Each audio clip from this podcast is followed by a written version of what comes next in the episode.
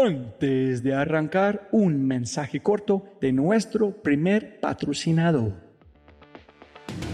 Mira, la inteligencia artificial está en todas partes y es abrumadora. Con tantas promesas y tantas opciones es difícil escuchar la señal entre tanto ruido. Eso es exactamente por lo que estoy tan orgulloso de celebrar y compartir con ustedes Adapta. Adapta.ai. Escucha lo fácil y poderoso que es usar Adapta. Ve a adapta.ai. Crea una cuenta ingresa la información de tu sitio web, espera unos segundos mientras la inteligencia artificial de Dapta hace su magia y chum, chum, chum, tienes contenido hecho a medida para tu empresa o startup. ¿Y qué es mejor? La inteligencia artificial de Dapta sigue produciendo contenido más inteligente mientras más lo usas. Y mejor que eso, esto es solo la punta de un enorme iceberg de lo que Dapta puede hacer. Dapta es fácilmente una de mis herramientas favoritas. Es alucinante. Y solo para los oyentes de este podcast tengo un código especial que les dará el 50% de descuento durante los primeros tres meses usando Dapta. Pruébala ahora en www.dap ta.ai, data.ai. O haz clic en el link en la descripción de este podcast y aplica mi código podcast y crece tu productividad exponencialmente.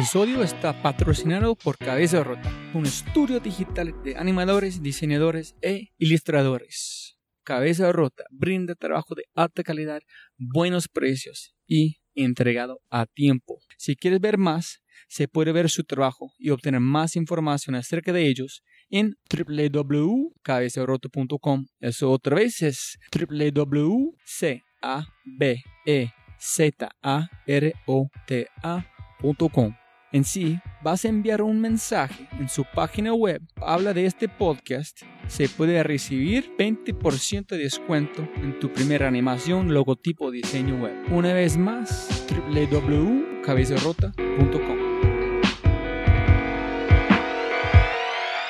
Compañeros, compañeras, bienvenidos otro episodio de Fry Show con el gringo loco Robert Fry. Y como ustedes saben, es mi trabajo en este podcast entrevistar a gente extraordinaria, con el propósito estudiar sus vidas para identificar los momentos, hábitos, procesos, cualquier cosa clave que nosotros podemos utilizar en nuestras vidas. ¿Por qué? Porque a veces el mejor conocimiento que uno puede recibir es a través de mundos opuestos, mundos distintos, o mundos que ellos nunca han pensado tienen valor. Eso es. Tengo que empezar este episodio pidiendo perdón. Hay un error de grabación, afecta el sonido un poquito, pero no tanto en los primeros 12 minutos. Y de mi corazón, qué pena con ustedes. Con eso dicho, este episodio es una sensación total. ¿Por qué? Porque mi invitado a este episodio es Freddy Vega. Freddy o Freddier, como es conocido en las redes sociales, es el CEO y cofundador de Platzi. Platzi es la plataforma de educación en línea más eficaz en América Latina. Y yo sé personalmente. ¿Por qué? Porque he usado Platzi. También Udacity, Udemy. He gastado un montón de plata para un clase en IDEO. Y sin duda, Platzi, la energía, el conocimiento, la mejor experiencia tomando un clase. Entonces, sin duda, 100% recomendado. Y si este no es suficiente, escucha este. Platzi fue parte de las startups seleccionados por Y Combinator en 2015. Y para aterrizar un poquito a las personas que no conocen de Y Combinator, Fast Company ha dicho que es la incubadora más potente puesta en marcha del mundo. Y Combinator es como el Real Madrid. Si tú estás adentro de este, este incubador, estás jugando, estás participando con los mejores del mundo. Por ejemplo, Reddit, Airbnb, Dropbox, Stripe, esas empresas gigantes han pasado por Y Combinator. Y Platzi, con Freddy y Cristian en su equipo, han pasado por esta incubadora. Menos del 3% de las empresas que aplican por esa pasan o son seleccionados. Y su cartera tiene un valor, escucha, de 30 billones de dólares. Y si se toman dos cosas de este podcast, no más, por favor tengan en cuenta lo siguiente. Uno, la capacidad de hablar clara y concisa acerca de algo que le gusta en absoluto. Cuando estoy escuchando este podcast de nueva de Freddy, es impresionante la manera que hablan de educación, del pasado, presente, futuro. Sin duda, no hay dudas. Él sabe exactamente qué es el pasado, presente y futuro de Platzi. Ese es uno. Número dos, el valor de los empleados. Yo he trabajado con Apple, en yo sé de este personalmente, pero a veces, en esa es la verdad, muchas personas no piensan en este, es pasa más tiempo con su familia de trabajo que pasa con su familia real. Por eso, en Silicon Valley, el reto más grande es tratando de encontrar a los empleados adecuados y también cuidar de ellos. Es el reto más grande que enfrenta cualquier empresa en este momento. Entonces, cuando escuchen a Freddy hablar sobre los empleados de Platzi, escucho cómo hablan de cómo Cristian y cómo los empleados hablan con mucho amor. Para mí es lindísimo. Entonces, para arrancar, espero que ustedes tienen mucha emoción. Les presento al rey de la educación eficaz en línea y el cofundador de Platzi, Freddy Vega. Muy buenas tardes, Freddy. ¿Cómo estás, señor? ¿Bien o no? Muy bien, muchísimas gracias. ¿Qué es tu Pokémon favorito? Mi Pokémon favorito es complicado. Eh, obviamente yo crecí con Pikachu, pero mi Pokémon favorito es Bulbasaur, porque Bulbasaur dispara un rayo solar desde la, desde la espalda. Por ende, es amigable, ecológico, gluten free, eh, grass fed, range free, uh, non-GMO. Ese, es el mejor Pokémon. Cuando está hablando con tu amigo Thomas, si no empiezas con un problema, si tú piensas que empezar con una idea, no funciona. ¿Qué era el problema real cuando tú empezaste mejorándola y plata? Nosotros vemos un masivo problema en la educación y es que a pesar de que tenemos internet, que tenemos un mundo conectado en el que el 100% de las personas puede acceder al mismo nivel de calidad de conocimiento, sin importar dónde nacieron, sigue existiendo una brecha gigante de componentes culturales en lo que se refiere a la educación profesional. A pesar de que el mismo Internet que tiene un niño en Japón es el que tiene un niño en el Chocó, ambos no llegan al mismo nivel debido a sus backgrounds culturales. Y, esto, o no llegaban, yo creo que ahora sí lo hacen. Eh, y, esto, y esto tiene que ver con el acceso al contenido, la percepción de valor de ese contenido y las oportunidades de moverse desde un punto de vista social. Cristian y yo arrancamos Platzi haciendo cursos físicos presenciales con el objetivo de llevar un conocimiento superior al que las academias podían lograr en los mercados a los que fuimos, y con el objetivo de financiar lo mismo de una manera masiva online. Llegamos a ir a 20 ciudades en 12 países y usamos el 100% de los ingresos de esos cursos para crear nuestra plataforma de educación online. El problema que queríamos solucionar era llevar educación profesional de altísima calidad a un costo o cero o extremadamente bajo que realmente cambiara la vida de las personas y les permitiera acceder a un mejor empleo o a crear su propia empresa. Y nosotros creíamos que la, razón número uno por la que no existía algo así es porque la mayoría de la educación online estaba mal enfocada. Nosotros vemos tres generaciones de la educación online. La generación, oh por Dios, ahí está Internet, donde simplemente colocaron cosas online, que es Moodle, Blackboard, etc. La generación, llevemos lo que ya existe en el salón de clases a Internet, que es Coursera, edX, Udacity, y una nueva generación, una tercera onda de plataformas de educación online que realmente usan las herramientas modernas de la web y que realmente usan el poder de cosas como la interacción en redes sociales, gamification, la interacción en tiempo real, para no solamente hacer que el conocimiento esté ahí, sino que la gente se comprometa. Una cifra que usamos para demostrarlo es que la inmensa mayoría de las plataformas de educación online tienen un porcentaje de estudiantes que completan los cursos de menos del 10%. En Coursera, por ejemplo, es del 7%. En las plataformas más premium es del 10%. En Platzi nuestro completion rate es del 70%. La gente realmente se compromete y termina todas sus clases. Y esto es una combinación de tecnología y metodología en algo que no existía. Hacer que la educación sea online primero. Que ver aprender por Internet no es un complemento de la educación tradicional, sino que la educación tradicional sea el complemento de aprender online. Espera un segundo. La última parte que dijiste, ¿puedes repetirlo? Sobre parte como educación normal, que es un complemento, ¿cómo es la interacción entre los dos que tú dijiste? Como yo lo veo, el valor de la universidad no es tanto el contenido que uno obtiene en el salón de clases, sino las conexiones sociales y humanas que uno logra durante la experiencia universitaria. Porque el contenido eh, se vuelve eventualmente un commodity. El contenido es algo que muchas otras personas pueden hacer de una manera más altamente replicable. Un mal profesor simplemente repite lo que hizo el año pasado. Un buen profesor se adapta a lo que sus estudiantes quieren, a lo que el mercado está buscando, al nivel de todos sus compañeros y los hace avanzar más allá. Rara vez uno ve esto en la universidad tradicional y en cambio, rara vez uno no lo ve en el mundo online. En el mundo online, bien hecho, es muy común que la gente cree grupos y que esos grupos se apoyen entre sí para generar un efecto mejor. A veces simplemente por entretenimiento, por chistes, por fiestas, pero muchas veces para crear compañías, para crear startups, para crear comunidades, para crear fundaciones, para cambiarle la vida a las personas de una manera positiva. Yo siento que en un futuro extremadamente cercano, y para muchas personas no es el futuro, sino el presente, la gente primero va a aprender online. Todas las ciencias básicas, todos los conocimientos fundamentales, los primeros proyectos de cualquier carrera que uno elija, van a ser primero online.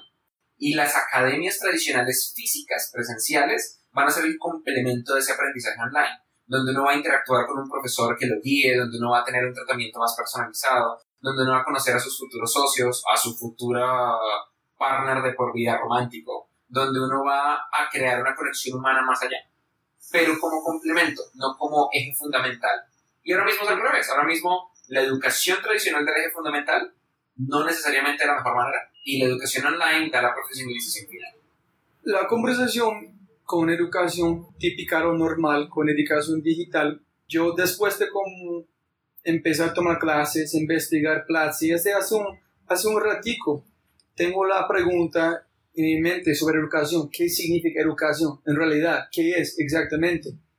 Y usted y como toma, si ustedes tienen una energía espectacular, las personas es como un tractor beam, las personas les gusta estar con ustedes.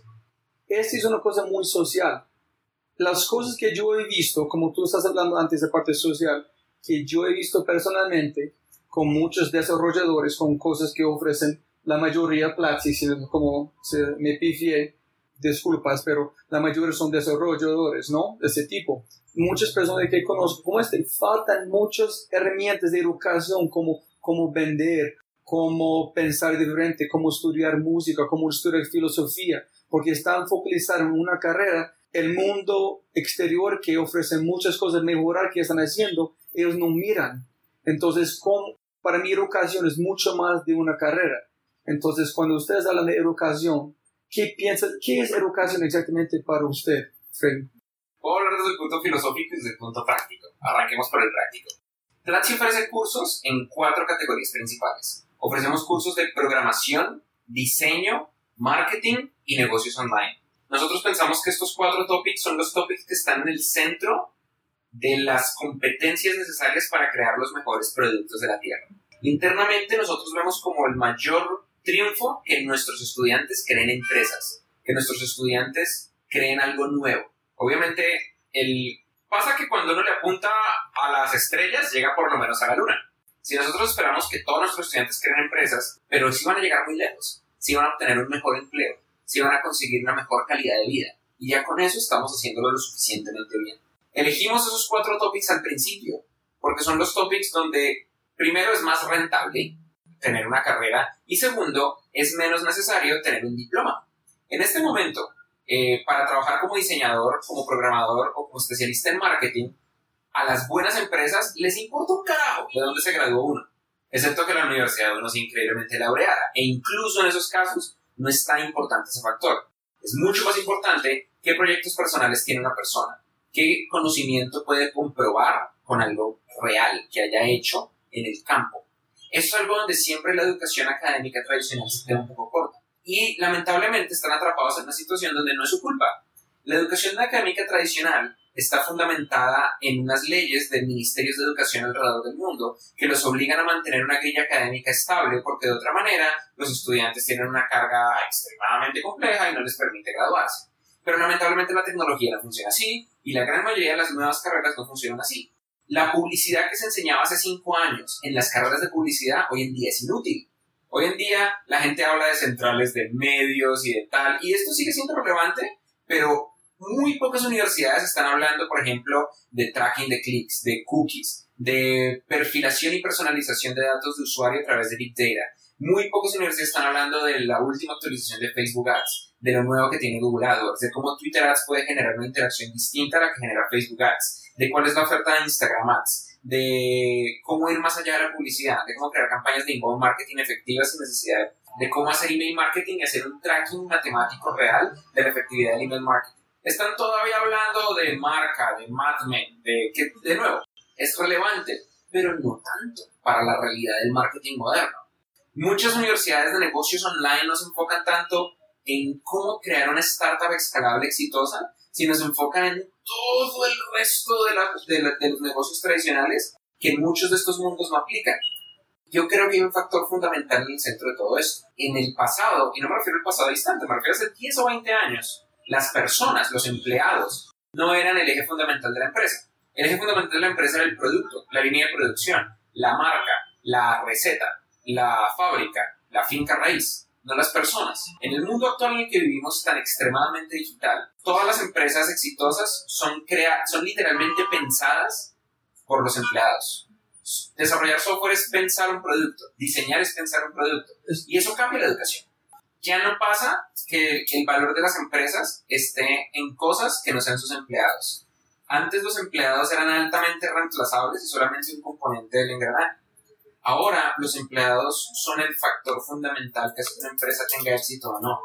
Y eso cambia radicalmente la forma en la que nos educamos. Porque antes nosotros contratábamos, nosotros, nosotros como humanidad entrenábamos empleados de una fábrica.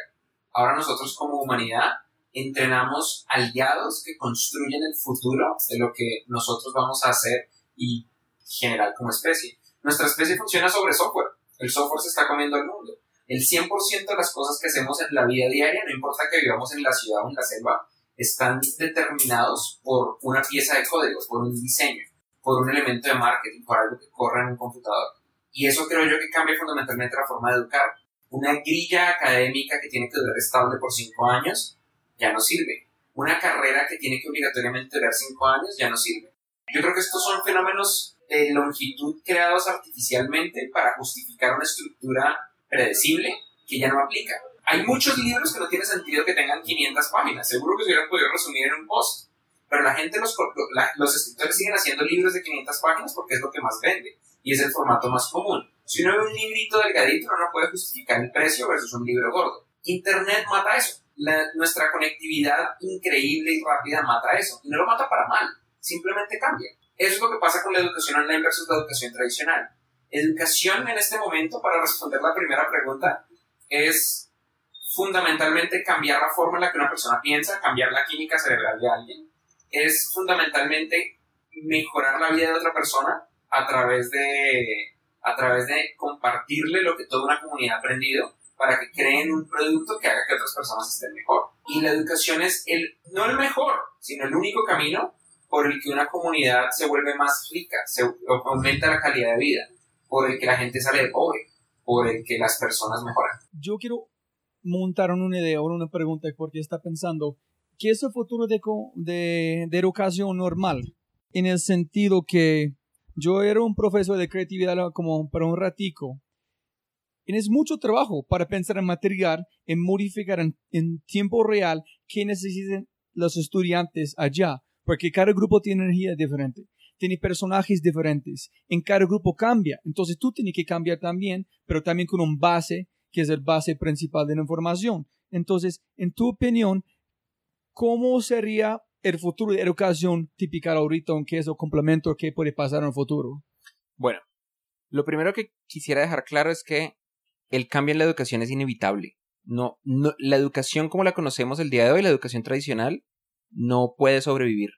Es imposible que la educación actual, en su forma en la cual existe, sobreviva. No hay ningún futuro en el que esto vaya a ocurrir. Aceptarlo y buscar caminos alternativos para mejorar es lo que un buen profesor haría en este instante. Rechazarlo y pelearlo con todas sus fuerzas es lo que han hecho históricamente tantas otras industrias y han muerto en el camino. Así que lo primero que quiero aclarar es que el cambio en la educación no es algo que va a pasar y que va a ser gradual, no, es inevitable y el cambio eventualmente se va a volver exponencial a medida que las ideas de educación online mejoren. Esto como un punto. En el segundo punto, ¿qué, qué hacer? Eh, ¿Qué puede hacer un profesor normal? Porque la carga es muy pesada, creo que era el argumento. Yo creo que la solución es software, al final del día. Muchas plataformas están intentando automatizar muchos procesos de tal manera que el profesor se enfoque en lo que le apasiona, que es enseñar. No sé cómo hacerlo para todas las carreras, aunque eventualmente lo quiero lograr, porque el objetivo de Platzi no es solamente cambiar la educación en tecnología. Nosotros queremos hacer que toda la educación sea online primero y ojalá a través de Platzi.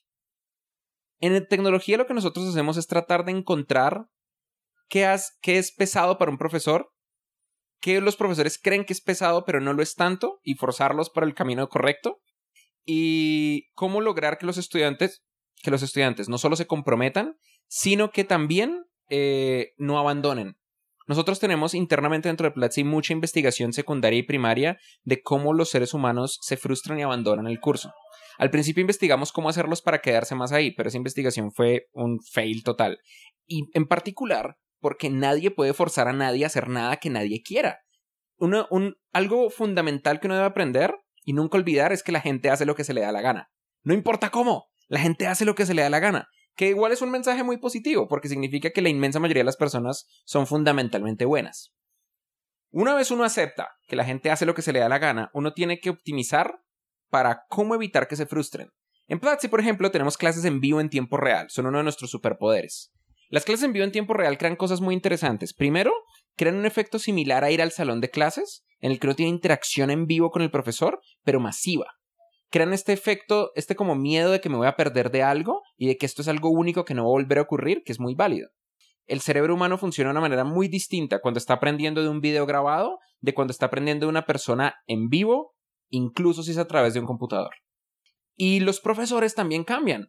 Cuando un profesor tiene un video grabado, los profesores ven, ok, equivocarse. Bueno, vamos a enseñar, ay, no me equivoqué, venga, volvamos a grabar. Pero cuando están en vivo no tienen ese lujo. Y resulta que los profesores pueden sin ningún problema dar una clase en vivo y equivocarse en cero momentos.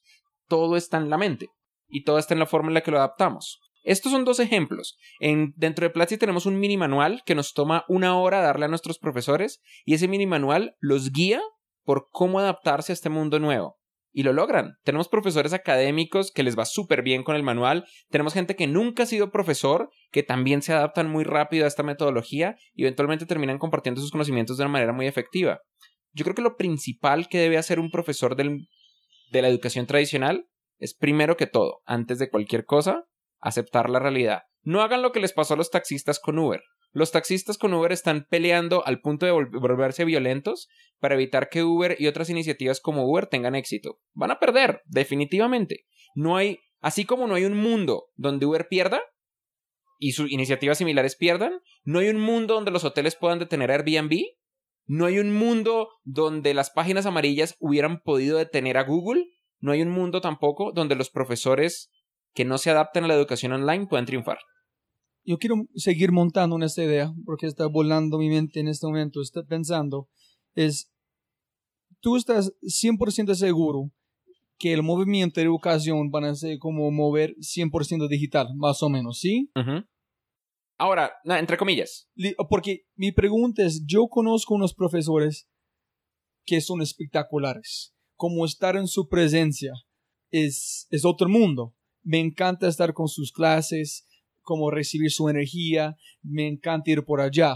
Pero ese es poco, es como menos de 5%, que yo, yo puedo recordar los nombres en mi vida. Estoy completamente de acuerdo. En, en nunca he pensado si una persona puedes mover esta energía en una parte digital. Estoy imaginando que puede ser. En posiblemente donde estoy como cometiendo un error es tratar como hacer una correlación entre teatro y un clase. Porque a veces los profesores muy buenos como son un teatro, son una cosa en vivo. Y yo no sé cómo reproduc- reproducir este, pero posiblemente tú piensas que ese 5% no sirve, o es con outliers, o ese no es el futuro, o no sé. ¿Qué piensas?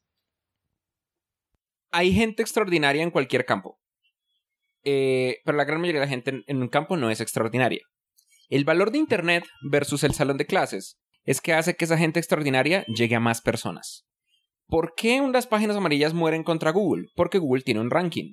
Google tiene una forma inteligente de saber qué es lo mejor y qué es peor. No siempre es perfecta, pero funciona muy bien. ¿Por qué Uber es mejor que los taxis? Porque Uber tiene una calidad superior y porque Uber, cuando no tiene calidad superior, expulsa a esas personas. Lamentablemente, por la forma en la que funciona el mundo, va a haber gente peor que otra, que probablemente son mejores en otros campos, así que está bien hacerles caer en cuenta que no son buenos en algo muy temprano. Esto pasa en el mundo de los profesores y la educación tradicional la hace que se injusta la proporción de gente que se beneficia del top 5%. Y eso en la educación online no ocurre. La gran ventaja de la educación online es que puede agarrar este 5% de los mejores profesores y hacer su aporte a la humanidad masivo. Puede hacer que esos 5, porque yo también cuando estaba en la universidad tuve 3, 4 profesores que me cambiaron la vida y el resto no me acuerdo ni el nombre. El resto eran como, ay, me toca clase con este man. Pero habían otros en los que yo corría para estar ahí porque era una persona impresionante que por Dios cambió mi vida. Y yo creo que si esas personas entendieran y se adaptaran al mundo online, su impacto en cambiar la vida de la gente sería superior. Respecto al teatro, es muy interesante que lo menciones, porque el superpoder de Platzi son las clases en vivo y en tiempo real. Una vez los profesores que están en un curso en Platzi superan el efecto de, "Ugh, estoy enfrente de una cámara, y superan el efecto de, oh por Dios, estoy frente a miles de personas online, estoy muerto del susto, le- les toma como de 10 a 15 minutos superar eso. Y el 100% de ellos lo supera. No hay un solo profesor que no lo haya superado. Una vez superado, las personas lo toman como un acto natural, eliminan todo el bullshit que uno tiene cuando uno está en una clase grabada, como de, ay, sí, bueno, vamos a hablar de esto porque está en el script. Se vuelven súper naturales, súper reales, sacan el mejor talento que tienen y generan un impacto genial sobre los estudiantes. Yo creo que esa combinación de tecnología y metodología es lo que crea el 70% de completion rate de Platzi y la razón por la que nosotros hemos podido crecer como empresa de educación en un mundo tan ridículamente competitivo como es la educación online. Primero, mil gracias por su tiempo, porque como han dicho a todas las otras personas, siempre puede ganar más plata, pero nunca puede ganar más tiempo. Entonces, mil gracias, Frey, por ese tiempo en esta conversación. Sin duda. Listo. Los mejores profesores solamente van a ser una audiencia más grande. Vamos a hacer más como ayudar más personas. Pero como tú dijiste, yo tuve la capacidad de generar una alianza, uno como amistad con unos profesores. ¿Cómo puede duplicar este proceso online? ¿Cómo la persona puede acercarse a un profesor que no es vivo, que no puede como tocar como un handshake, un abrazo este? ¿Cómo puede duplicar este que es fundamental a la parte virtual? En montando en este, es- yo estoy pensando todo el tiempo, si yo tenía para volver en tiempo para la escuela de arquitectura, en van a como ir otra vez cinco años, ¿voy a hacerlo o no? Y no estoy seguro. No sé si la... Yo aprendí un montón, pero pienso que fue el valor social con mis compañeros, como este mundo. No fue la educación, fue la parte social. Entonces, ¿dónde, ¿cómo puede llenar este hueco? Yo creo que dos fragmentos de tu pregunta. El primer fragmento es el hueco social. Yo siento que la educación del futuro es híbrida. Yo siento que la gente aprende fundamentalmente online, pero desarrolla proyectos fundamentalmente offline.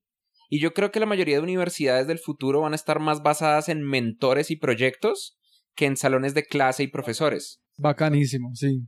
Pero le doy la vuelta también a otro factor que creo que es mentira. Yo creo que es mentira que la gente en Internet es antisocial. Todo lo contrario.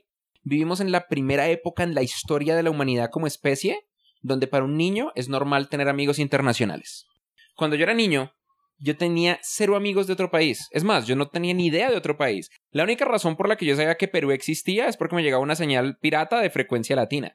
a mi televisor. Era la única razón por la que yo sabía que Perú existía. En este momento, si yo agarro a un niño aleatorio de cualquier niño allá afuera en la calle y le pregunto, ¿tienes un amigo en otro país? Te juro que la respuesta es sí y estoy seguro que todo el mundo está de acuerdo. Esto es algo maravilloso desde muchas perspectivas filosóficas. Por un lado, yo veo extremadamente difícil que, por ejemplo, haya una guerra entre Colombia y Perú, incluso entre Colombia y Venezuela. Muchos venezolanos tienen familia colombiana, muchos colombianos tienen familia venezolana. Muchas personas de todo el mundo tienen amigos, familiares, el amor de sus vidas está en otro lado. Una cantidad increíble que se mide en miles de millones de personas conocen a su futura pareja en otro país a través de Internet. Una cantidad impresionante de gente conocen a su co-founder desde otro lado del mundo. Silicon Valley tiene un dato. En Silicon Valley, más del 50% de las mejores empresas cada año las funda un extranjero. Yo creo que esto solo es posible por Internet. Yo creo que es mentira que la universidad es el único camino para tener esa conexión social. Yo creo que es mentira que es imposible reemplazar el darle la mano al profesor y sentir su olor a pachulí. Yo creo que el 100% es, es mucho mejor nuestra interacción social con que sin Internet. Yo creo que la gente es más social que nunca. Yo lo que sí creo es que es una forma diferente de ser social.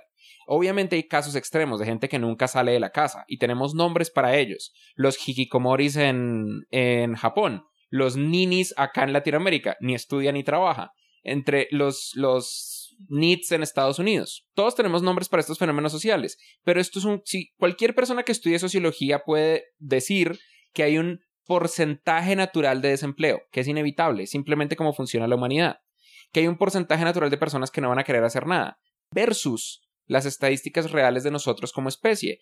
No importa lo que piensen ni la asociación política o religiosa que tengan, estamos en la mejor época de la humanidad.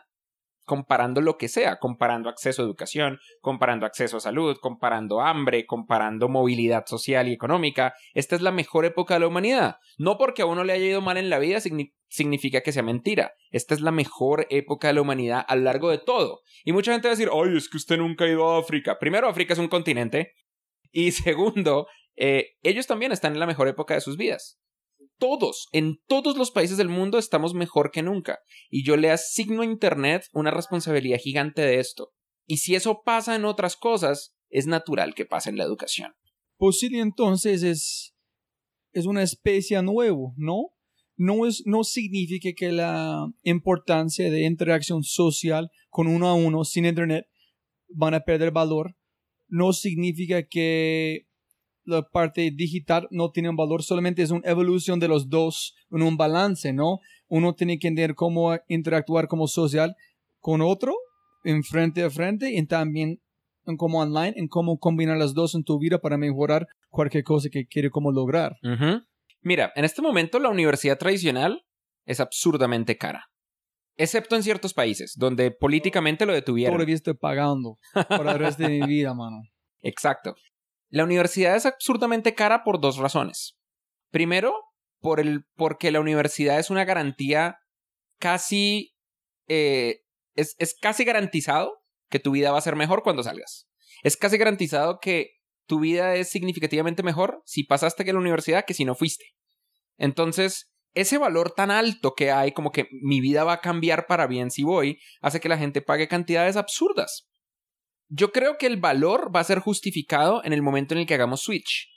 El switch es que van a existir personas, y existen en este momento, que nunca van a tocar un salón de clases, que todo lo aprendieron online.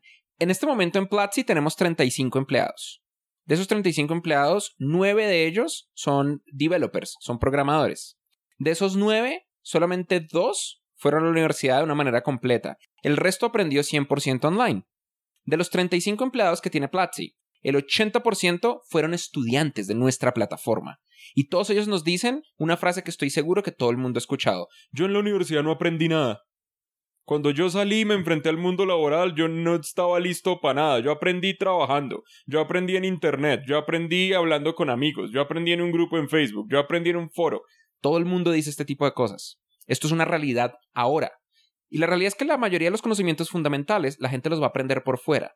Yo creo que las grandes universidades van a migrar, y ya lo están haciendo, a un modelo de proyectos y mentores, a un modelo de laboratorio y profesores de experimentos. no un modelo de salones de clases. Stanford lo hace, el MIT lo hace. Ambos están regalando su contenido para que la gente llegue a trabajar, no a estudiar, para que estudiar sea algo que genere la propia iniciativa. Los mejores, las mejores personas en un campo estudian porque les apasiona, no estudian porque les toca clase a las 4. Eso es un cambio increíble. Y otro cambio increíble es que la gente va a elegir su propio currículo. La gente ya no va a tener que pasar matemáticas 1, matemáticas 2, matemáticas 3. Ese para mí es la parte más importante. Si tú no le gusta una cosa, vas a saber muy pronto y puede cambiar en tiempo real sin perder mucho tiempo, sin perder marcas, sin perder como su plata. Ya estás aprendiendo y no ha impedido en ningún momento de su tiempo. Tiene alto valor para disfrutar, gozar tu vida. Exactamente. Al inicio de este año, el director de recursos humanos de Google le mencionó al New York Times que ellos ya no están revisando la universidad de la que se gradúan sus futuros empleados, sus candidatos. Ellos solamente revisan sus proyectos personales, si realmente han hecho algo en la vida. Eh, este año también, PricewaterhouseCoopers eh, mencionó que va a dejar de importarle la nota que, los, em, que sus futuros empleados hayan tenido en la universidad, que ya no van a revisar las notas. Hay otro, hay otro grande, no me acuerdo, hay, hay un grupo de consultoría en inglés que también anunció, acabo de olvidar el nombre, pero ellos también anunciaron que van a dejar de revisar el pasado académico. Simplemente van a revisar el valor que tienen estas personas para el trabajo específico. Para mí hay un factor fundamental de los estudiantes del futuro y es los proyectos personales. Hablemos de, por ejemplo, la programación o el diseño. Un diseñador gráfico que no diseñe por su cuenta cosas personales, estoy casi seguro que es un mal diseñador gráfico. Casi seguro porque significa que no tiene pasión por el diseño. Lo hace por la plata, que no está mal, pero yo no contrataría a alguien así, alguien sin pasión por lo que quiere hacer. Un programador que nunca programe por diversión un proyecto personal, no le gusta programar, le gusta ganar plata programando, pero no tiene pasión por esto. El 100% de los programadores buenos que yo conozco tienen proyectos personales. Apoyan un proyecto open source, hacen un juego por las noches, les gusta experimentar con vainas raras, van a competencias de algoritmos, lo que sea. Y esto es verdad para casi todas las carreras. En Platzi, por ejemplo, yo diría que aproximadamente un 40% de los empleados tienen grandes proyectos y un 20% tienen pequeñas microempresas en las que trabajan por la noche después de que trabajan acá.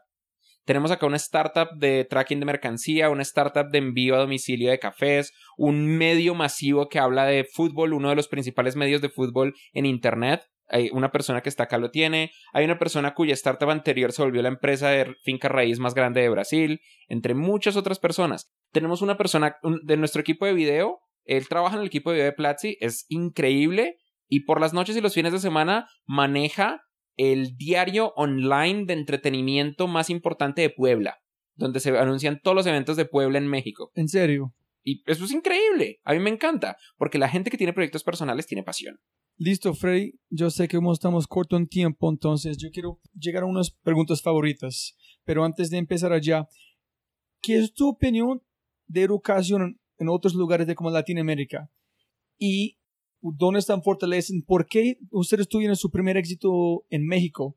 ¿Cómo puede cruzar un límite de un país a otro en Latinoamérica? ¿En cómo, puede, ¿Cómo fue el primer éxito en México? ¿Por qué?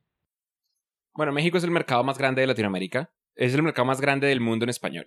¿Pero de educación? Eh, de, todo, de todo. De todo. México tiene cerca de 150 millones de personas en un censo no oficial. En nadie, ningún país de habla hispana tiene ese nivel de personas. Ni siquiera los US Hispanics son 150 millones. Eh, México tiene un gran poder de compra. Y México es un mercado extremadamente receptivo a extranjeros. Extremadamente receptivo. Creo que porque por naturalidad lo tienen que ser, debido a la cantidad de bordes que tienen alrededor. Y cómo su. El mexicano promedio viaja, que es algo poco común en el resto de Latinoamérica. Es, es normal ver que un mexicano ha ido fuera de su país, mientras que no es tan normal ver que un colombiano ha ido fuera de su país. Esto creo que fue un factor determinante en que nos fuera bien en México al principio. En Argentina también nos fue mal por idiotas. Fuimos en diciembre y los argentinos aman las vacaciones. En diciembre no hay nadie.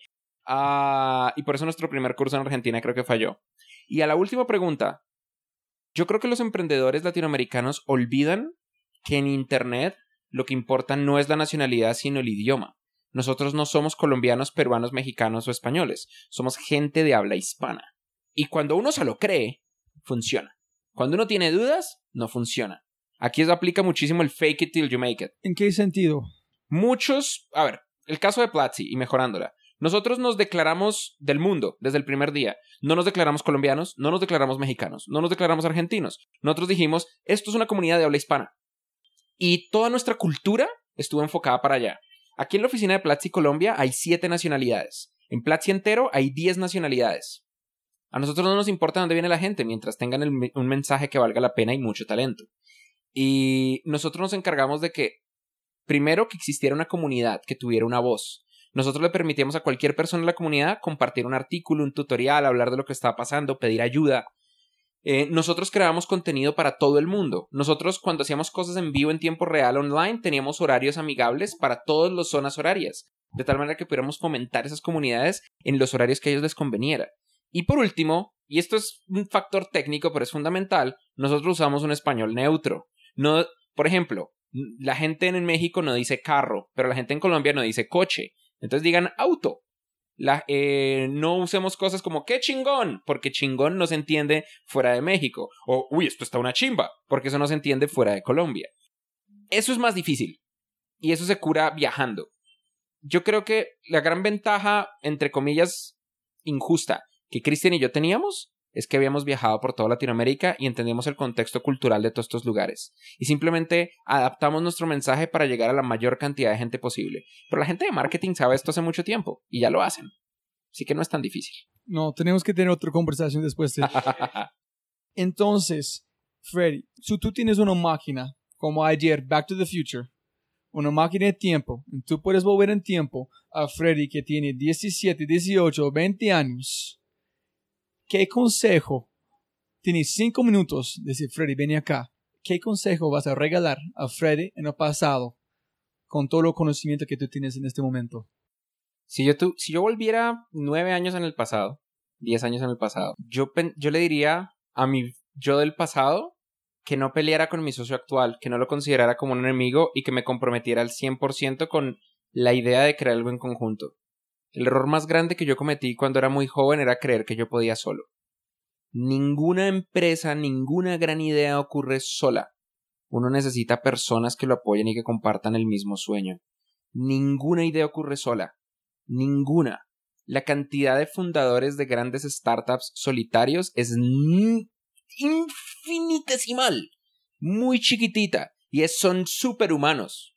Gente como Elon Musk, eh, el resto todos han arrancado con amigos, con personas en las que confiaban al 100%, con gente, no necesariamente amigos, por cierto. Yo no creo que uno necesite arrancar con amigos, uno necesita arrancar con personas en las que confían el 100%.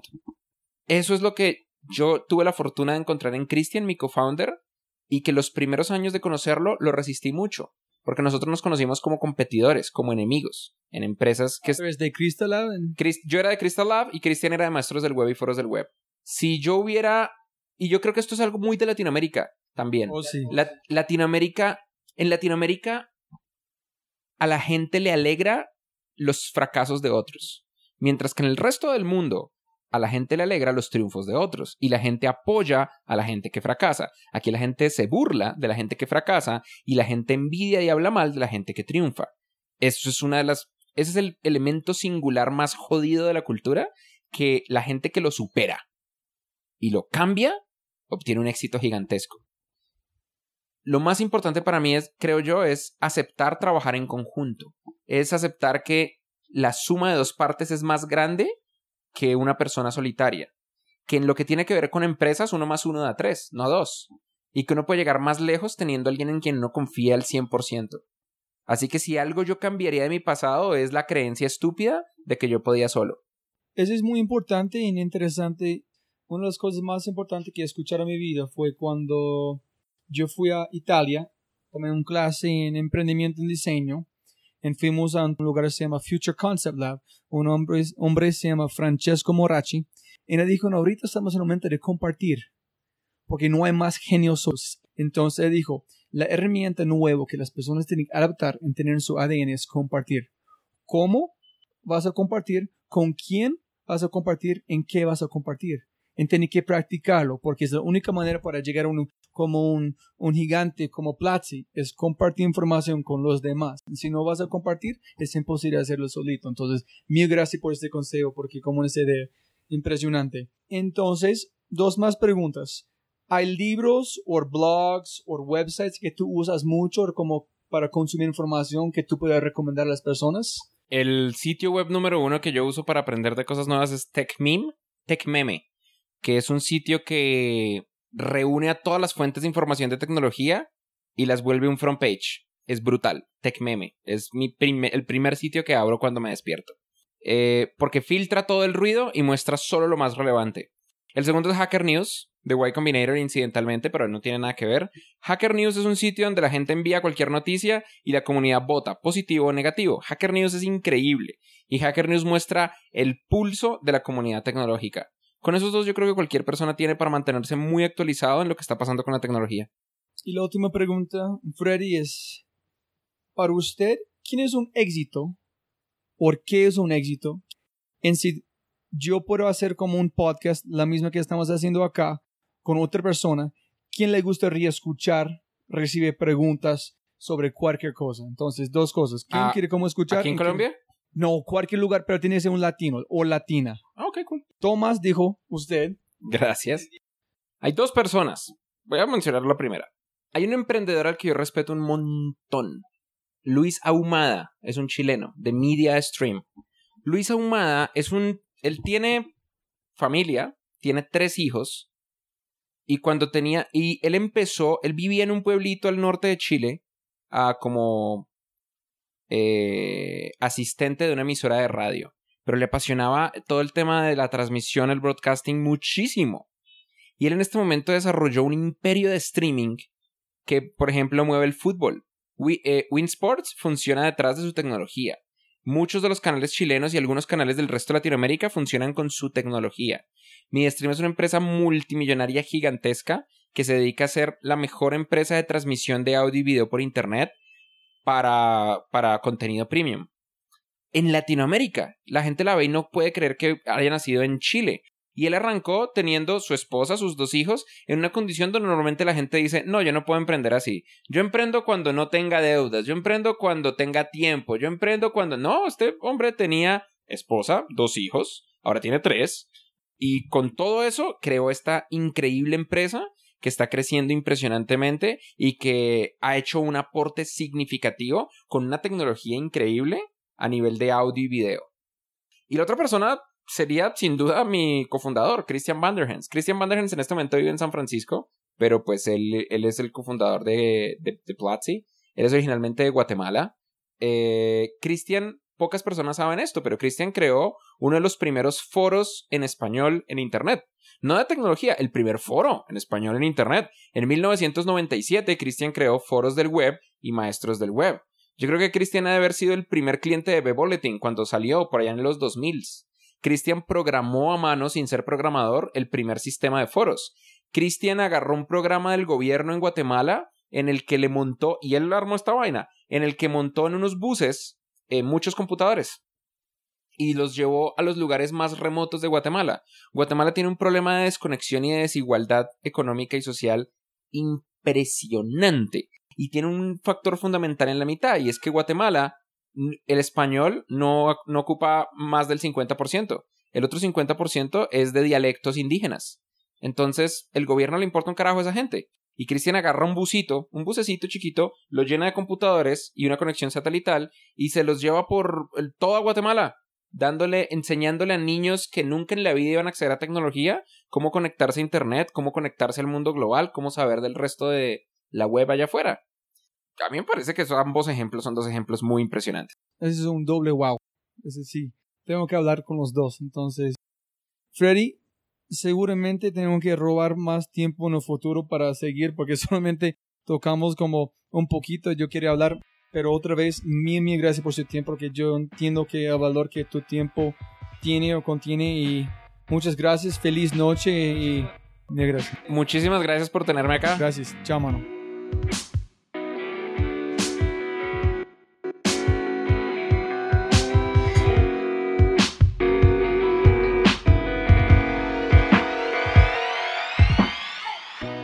Mensaje muy rápido antes de irnos. Si les ha gustado lo que han oído y desean acceder a todas las personas mencionadas, los sitios, herramientas, etc., por favor vayan a www.thefryshow.com forward slash pod. Además, si desean recibir herramientas creativas cada viernes para utilizar en su día a día, tales como música, aplicaciones, servicios, citas, libros y mucho más, vaya a www.thefryshow.com. Como siempre, jóvenes amigos míos del corazón, mil, mil gracias a todos por su atención y espero que tengan algo tangible de la entrevista que puedan utilizar para abrir una nueva oportunidad u oportunidades en sus vidas. Y como siempre para mis invitados, lo más importante, los oyentes, siempre se pueden ganar más dinero, pero nunca se pueden ganar más tiempo. Y de mi corazón, gracias a todos por su valioso tiempo y abrazos grandes. Chao.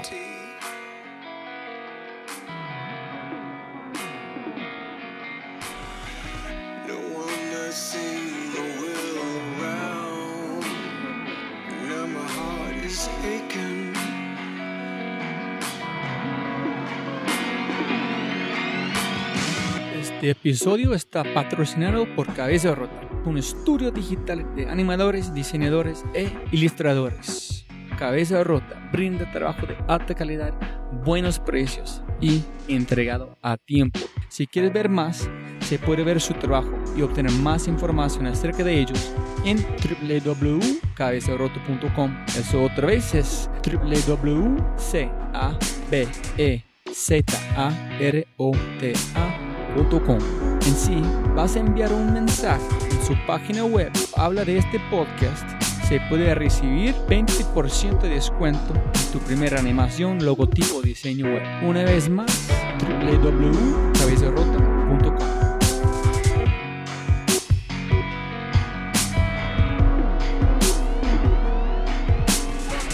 Drank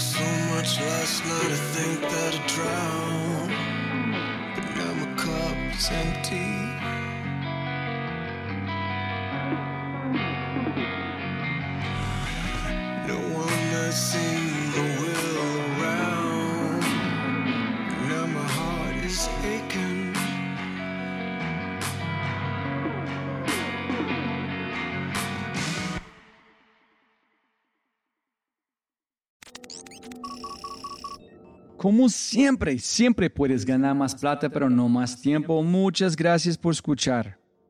Antes de terminar, unas cosas importantes para preguntar y mencionar. Número uno, deja una calificación en Spotify. Ya, ya, déjala. Literalmente toma segundos y como yo mencioné, el impacto es enorme. Además, estarás garantizado de sentirte increíble el resto del día. También estamos produciendo todo el contenido en YouTube. El canal es espectacular. Tengo mi newsletter Conejo Blanco, las notas del podcast y los enlaces, las transcripciones. Nuestro otro podcast, Matamos Preguntas, escúchalo. Y más se puede encontrar en thefryshow.com. Y si quieres enviarme un mensaje o patrocinar el podcast, puedes enviarme un mensaje usando cualquiera de mis redes sociales con mi nombre a Robbie J. Fry. Gracias, abrazo grande y sigue escuchando.